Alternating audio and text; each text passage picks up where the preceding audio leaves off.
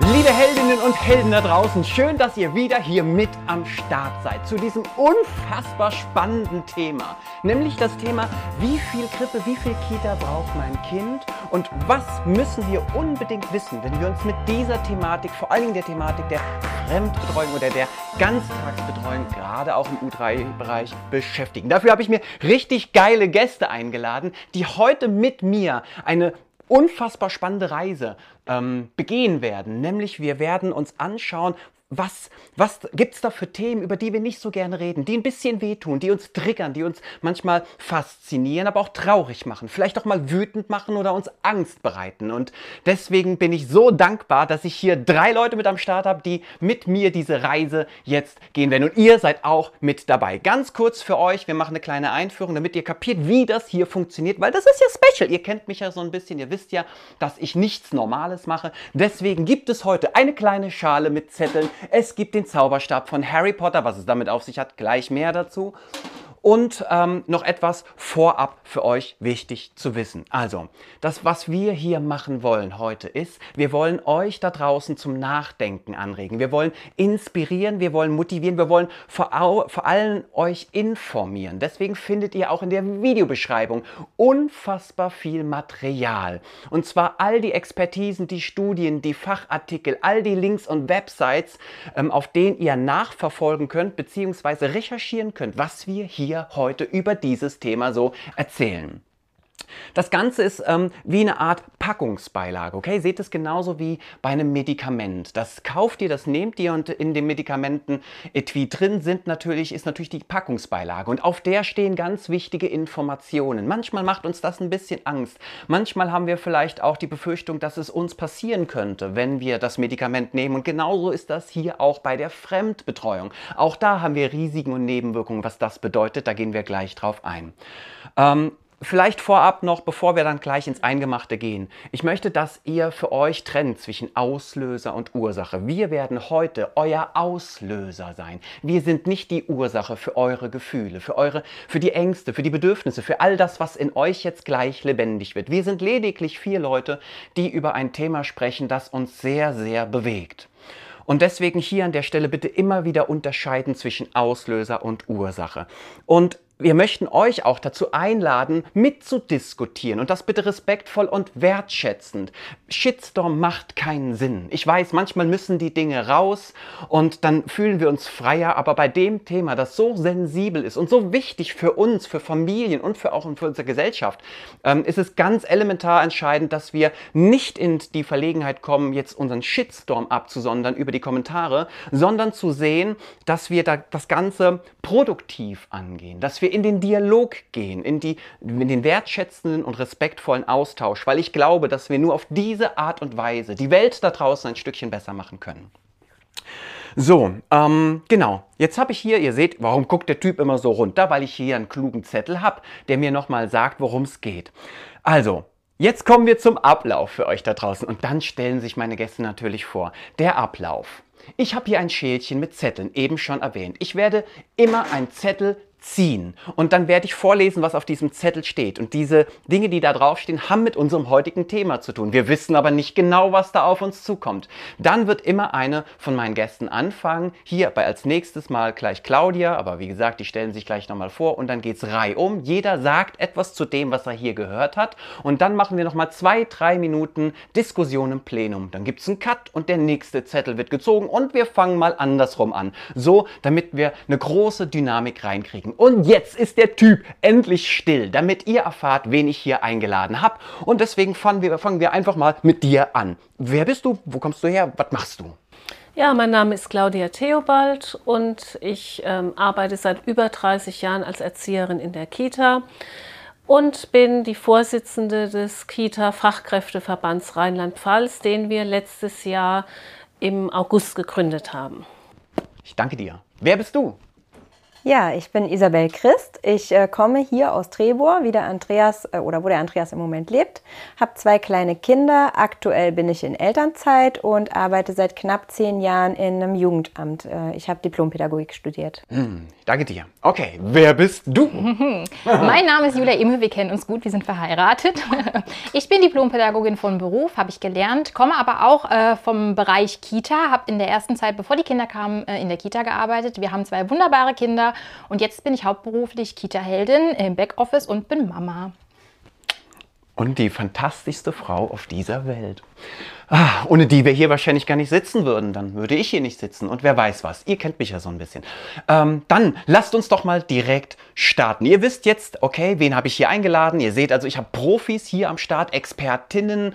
Und zwar in unterschiedlichen Disziplinen. Sowohl als Mama als auch äh, als Fachkraft. Und deswegen glaube ich, sind wir hier gut aufgehoben. Und alles, was euch als Expertise noch fehlt, findet ihr ja genau in der Videobeschreibung. Da sind die ganzen Dinge drin, über die wir wir heute immer und immer wieder mal auch sprechen werden. Alles klar, starten wir. Warum? Ach so, ich habe noch den Harry Potter Stab vergessen. Warum liegt der da? Ähm, das habe ich eben zum Shitstorm vergessen. Ne? Also ich kann Auslöser und Ursache, ihr wisst noch, ich kann mich ähm, immer entscheiden, wie ich auf etwas reagiere. Ich kann entweder, wenn jemand etwas sagt, denjenigen hassen und versuchen, ihn zu bekämpfen mit meinem Shitstorm, oder ich mache es wie Harry Potter. Ich entscheide mich für die, für die gute Seite, für die helle Seite. Und ja, das ist schwierig und ja, ja, das ist sehr anstrengend und manchmal ist auch vielleicht sogar ein Stück weit gefährlich, zumindest für die eigenen Emotionen. Aber es ist der richtige Weg und den will ich euch mitgeben. Diesen Zauberstab, dass ihr euch, dass ihr eure Lebenszeit nicht vergeudet, jetzt irgendwie auf uns ärgerlich zu sein, nur weil wir die Dinge ansprechen, die etwas unbequem sind, sondern macht's wie Harry Potter,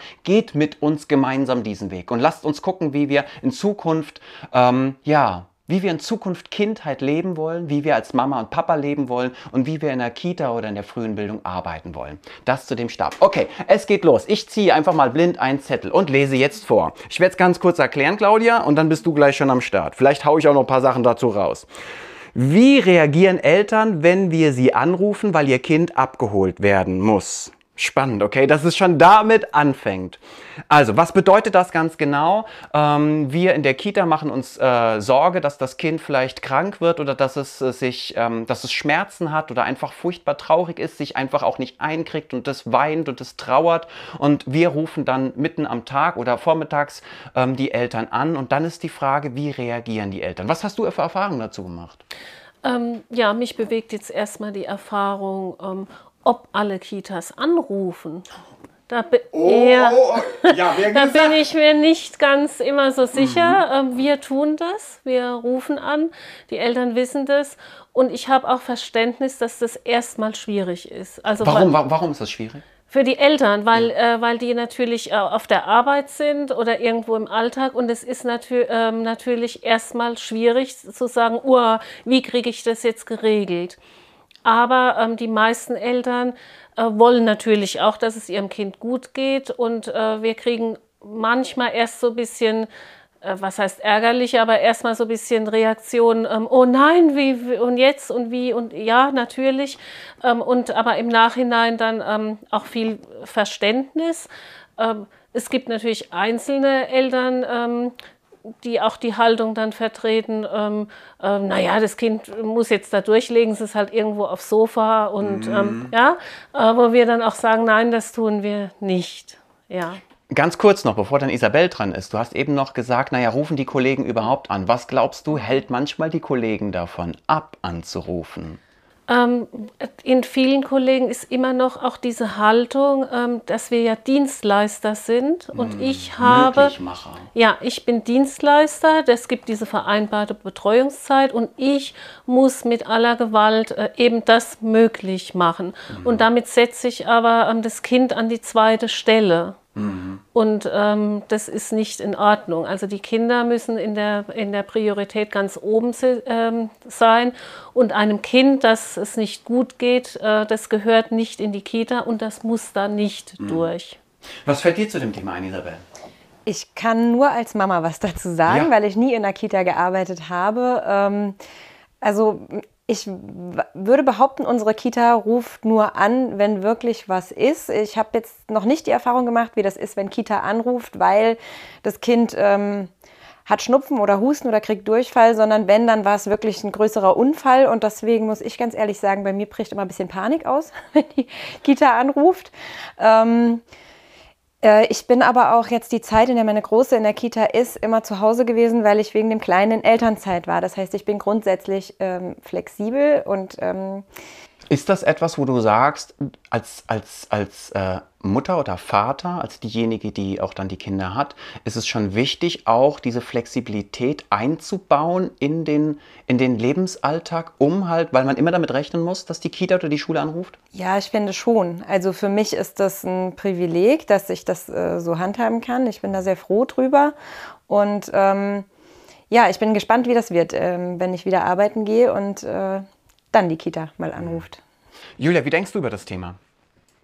Ähm, ich für mich persönlich ähm, würde auch direkt kommen, wenn angerufen wird, kann aber durchaus auch verstehen, wenn man einen weiten Fahrtweg hat, dass man jetzt nicht innerhalb von der nächsten halben Stunde da sein kann. Denn manchmal sind äußere Gegebenheiten da, die einen eben nur mal hindern. Wenn man nur mal 40, 50 Minuten auf die Arbeit fahren muss und niemanden direkt in der Nähe hat, können, man könnte auch Oma und Opa verständigen, wenn die denn da sind oder Tante und Onkel. Wenn man keinen in der Nähe hat, ähm, ist das durchaus ein bisschen schwierig und ich glaube auch, dass die meisten Eltern gewillt sind, ähm, das möglich zu machen, schnell bei ihrem Kind zu sein. Ich kenne aber auch aus dem Berufsalltag die andere Seite, dass Eltern dann wirklich sehr angestrengt sind, wenn das passiert, weil sie eben in einem beruflichen Kontext drinstecken und äh, sie wahrscheinlich auch Angst haben, dass sie da jetzt Repressalien auf der Arbeit zu befürchten haben, wenn ja. sie jetzt einfach ein Meeting verlassen oder sonstiges. Und dass das sehr schwierig für die Eltern ist, kann ich sehr, sehr, sehr gut nachvollziehen. Ja. Ähm, nichtsdestotrotz muss das Wohl des Kindes im Vordergrund stehen. Und ich, was ich ganz spannend finde, was ich mir eben gedacht habe, ist, ähm, wie ist so die Gewichtung für die Eltern? Also was ist ein Grund, wo ich alles stehen und liegen lasse und ins Auto springe und was nicht? Also wenn jetzt die Kita anruft und sagt, ihr Kind ist vom Klettergerüst gestürzt, es ist jetzt verletzt, es wird vom Krankenhaus abgeholt, weil es eventuell einen gebrochenen ja. Arm hat, glaube ich fast, dass das sehr, sehr schnell geht. Mhm. Wenn jetzt aber angerufen wird und sagt, das Kind hat eventuell Temperatur, ähm, fühlt sich nicht so wohl, ist, glaube ich, so, dann die Überlegung, hm, wie schnell muss ich jetzt sein? Das ist auch nochmal ein ganz spannender Aspekt, ja. den ich jetzt gerne mal in die Runde da werfen wollen würde. Ja, das ist, das ist der Konsens, den wir gerade hier miteinander diskutieren. Nämlich, wir haben hier zwei starke Bedürfnisse, nämlich also auch in den Eltern das Bedürfnis nach Existenz aufgrund von, ich möchte mein Gehalt sichern, ich möchte es mir mit meiner Arbeitsstelle nicht verscherzen und ich möchte natürlich die Sicherheit und das Wohlergehen meines Kindes. Und manchmal widersprechen sich oder sagen wir mal kollidieren die miteinander, diese Grundbedürfnisse. Spannend wird es tatsächlich, äh, da bin ich ganz bei Julia, sich mit dem Thema nochmal auseinanderzusetzen, zu gucken, wie ist da eigentlich die Priorisierung. Ähm, du hast ja auch nochmal gesagt, so, warum rufen vielleicht Kita-Fachkräfte nicht an? Ähm, ich würde gern mal ähm, das Ganze noch ergänzen, wenn wir Angst vor Konflikten haben oder Eltern, ähm, bestimmte Eltern beim Anrufen immer extrem aus der Haut fahren oder eskalieren, dann kann es sogar sein, dass Kollegen vielleicht auch seltener anrufen und versuchen es irgendwie auszuhalten, weil sie dem Konflikt aus dem Weg gehen wollen. Kann es sein? Ich überarbeite jetzt gerade unsere Konzeption und was da natürlich hilfreich ist, also Konflikten ähm, äh, darf man auch nicht aus dem Weg gehen, die sind immer da und es geht darum, die konstruktiv zu lösen. Aber es ist natürlich hilfreich, wenn ähm, gleich schon ähm, Dinge grundsätzlich klar sind. Also in unserer Konzeption ähm, äh, ist jetzt auch der Notfallplan äh, mit drin. Also das heißt, äh, was passiert, wenn die Kita personell unterbesetzt ist. Und dann haben wir da auch noch einen Passus dabei. Ähm, Sie brauchen auch einen privaten Notfallplan. Machen Sie sich Gedanken, bevor Sie Ihr Kind anmelden, wer, was Sie tun, wenn Ihr Kind krank wird, wenn die Kita früher schließt. Ähm, das gehört im Vorfeld schon Ui. mit dazu. Oh, Claudia, ich würde direkt weitermachen am liebsten. Aber das Thema, glaube ich, ist da noch mit drin. Da geht es nämlich darum, die Vereinbarkeit von Familie und Beruf. Können wir das vorab schon irgendwie klären oder versuchen wir auch da irgendwie manchmal leider alles unter einen Hut zu kriegen. Würde es für euch passen, wenn ich den nächsten Zettel ziehe? Okay, starten wir. So, was steht auf dem nächsten Zettel? Was ist mit, was ist mit der Vereinbarkeit von Familie und Beruf bei A? Ah, genau, das ist eine Sonderfrage. Bei Alleinerziehenden und Geringverdienern. Was höre ich ganz oft, wenn ich meine Lives mache und ganz klar auch sage, wir brauchen andere Systeme. Die Ganztagsbetreuung kann nicht die Zukunft sein. Dieses All-in-One rundum sorglos Paket gibt dein Kind ab und never ever kriegst du am, am Wochenende wieder. Ähm, das darf so nicht, wenn es um Familie geht, die, ähm, die, die, die Variante sein, die wir ansteuern, dann kriege ich oft das Kommentar, ja, aber was sollen denn die Alleinerziehenden machen? Was sollen denn die Geringverdiener machen? Und bevor ich da mein Statement, das die meisten von euch schon kennen, zugebe, fangen wir mal bei dir an. Wie siehst du das? Ich glaube, dass das unheimlich schwer ist für Alleinerziehende und für Geringverdiener, das unter einen Hut zu bringen. Und ich glaube tatsächlich, dass, äh, wenn sich das System Staat nicht ändert, dass es im Moment zurzeit ohne Fremdbetreuung nicht möglich ist, weil die Familie einfach irgendwie über Wasser bleiben muss. Und eben gerade wenn man alleine ist oder wenn man einfach so wenig verdient, dass man möglicherweise vielleicht auch zwei Jobs haben muss, damit man die Wohnung zahlen äh, kann, das Essen, dem Kind einfach auch noch eine nette Kleinigkeit bieten möchte zwischendrin, ist das super, super schwer.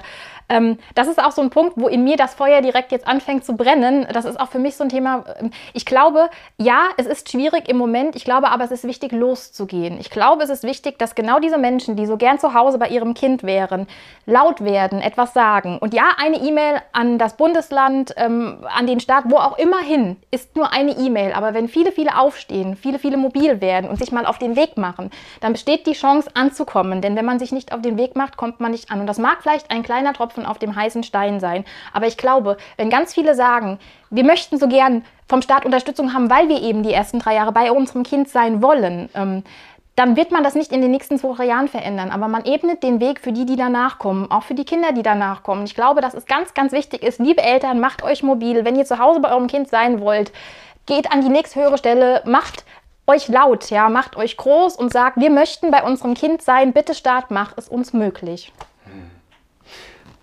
Danke dir.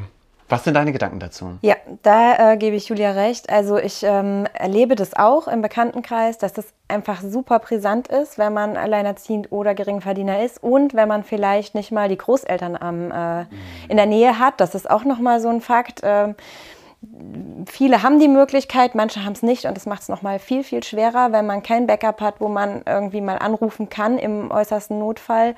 Und ähm, ich spüre auch so eine Verzweiflung bei manchen Eltern, die eigentlich vom Gefühl her auf jeden Fall sagen würden, ich würde gerne länger zu Hause bleiben, aber ähm, die Gesellschaft, der Staat, die Politik geben diese Idee vor, dass man nach einem Jahr wieder arbeiten geht. Alles deutet darauf hin, dass das so sein muss und man, manche hinterfragen es gar nicht mehr, mhm. fragen sich gar nicht, ob, äh, ob das wirklich der Weg ist, den der Mann einzige. gehen muss. So. Ja, super. Ich danke dir dafür. Wie sind deine Gedanken dazu, Claudia? Ähm, ich denke, es gibt beides. Es gibt ähm, Eltern, die würden lieber zu Hause bleiben und da gebe ich euch recht. Ähm, das sollte dann auch möglich gemacht werden. Es gibt aber auch ähm, Eltern, die ähm, wieder arbeiten wollen und und vielleicht auch dies müssen, ist immer die Frage, ähm, wie, man manch, wie, man, wie man müssen definiert, mhm. aber es gibt auch Eltern, die das ähm, wollen. Ähm, und trotzdem, ähm, da muss, sage ich dann aber, äh, muss das Kind äh, insofern an erster Stelle stehen, äh, dass ich äh, gucke, dass ich so vernetzt bin, ähm, dass die Kita ähm, ja, also dass es noch eine Alternative gibt, wenn die Kita-Betreuung eben ausfällt. Und bei Kleinkindern wird die schon aufgrund von Krankheit ähm, ausfallen manchmal. Das ist einfach so. Ja, ja. Ja, ähm, jetzt habt ihr schon ganz viele wichtige Dinge gesagt. Ich ergänze mal ganz kurz meine Gedanken dazu. Ähm, für mich hat das ja viel zu tun auch mit dem Thema Kita-Ausbau, Ganztagsschulen etc. Das wird alles ausgebaut. Wir wollen so viel wie möglich Fremdbetreuung, um den Eltern zu ermöglichen, dass sie arbeiten gehen können. Ich habe da einen anderen Ansatz. Meine Gedanken äh, sind dazu, ich würde lieber ähm, die, äh, ich würde Gesetze erlassen, denen es äh, bei, bei denen es den, den äh, Alleinerziehenden ermöglicht, äh, Teilzeit arbeiten zu gehen bei einem vollen Gehalt. So dass wir eine echte Vereinbarkeit zwischen Beruf und Familie haben, weil ansonsten hat die Alleinerziehende nichts von Familie, denn sie geht von morgens bis abends arbeiten, das Kind wird von morgens bis abends betreut und am Ende sind alle fertig, treffen aufeinander, es wird zu Abend gegessen und schwuppdiwupps ist die Familienzeit rum. Und am Wochenende sieht es oft nicht besser aus, weil wir da noch viele Verpflichtungen haben. Deswegen wünsche ich mir, dass wir da eine, eine Gerechtigkeit herstellen. Und das Zweite ist gerade bei den Geringverdienern, ich glaube auch da, dass die ganz viel Zeit mit ihren Kindern verbringen wollen und dass die Lösung nicht ist, die Kinder noch länger in die Kita zu bringen oder in die Krippe, damit die Geringverdiener noch mehr arbeiten können, um wenigstens ein wenig Geld zu verdienen, sondern wir brauchen da einfach auch mehr Sozialleistungen für Familien, so dass die Familien wieder mehr Zeit für ihre Kinder haben und nicht mehr arbeiten müssen, um dann ähm, letztendlich sich ähm, ja, finanzieren zu können. Ich glaube, da brauchen wir eine generelle Umstellung des Systems. Da bin ich auch ganz bei Julia, die gesagt hat, ich glaube, wir müssen da einen anderen Weg gehen. Ist auch äh, Isabella hat das auch gesagt, habe ich zumindest rausgehört. Es gibt andere Lösungen und vielleicht sind die Lösungen attraktiver als das, was wir im Moment tun. Passt das so für euch als Thema oder wollt ihr noch dazu irgendwie was sagen? Ähm, also mich bewegt schon lange auch die Idee einer Familienarbeitszeit. Also dass es ganz selbstverständlich ist, äh, wer junge Kinder hat, äh, dann auch gleichberechtigt, äh, dass die Partner auch Arbeitszeit reduzieren Ja, können. ja. Danke dafür nochmal und ganz wichtig, ich ergänze, ähm, natürlich haben die Unternehmen hier auch und die Behörden, also Arbeitgeber hier, einen ganz großen, eine ganz große Verantwortung. Wir können den Familien nur mehr Zeit schenken und damit eine gesundere Gesellschaft aufbauen, wenn auch Arbeitgeber ihren Teil dazu beitragen und sagen, okay, wir gehen auf die 35, auf die 30-Stunden-Woche bei voller Gehalt, bei vollem äh, Gehalt. Also das sind so wesentliche Aspekte.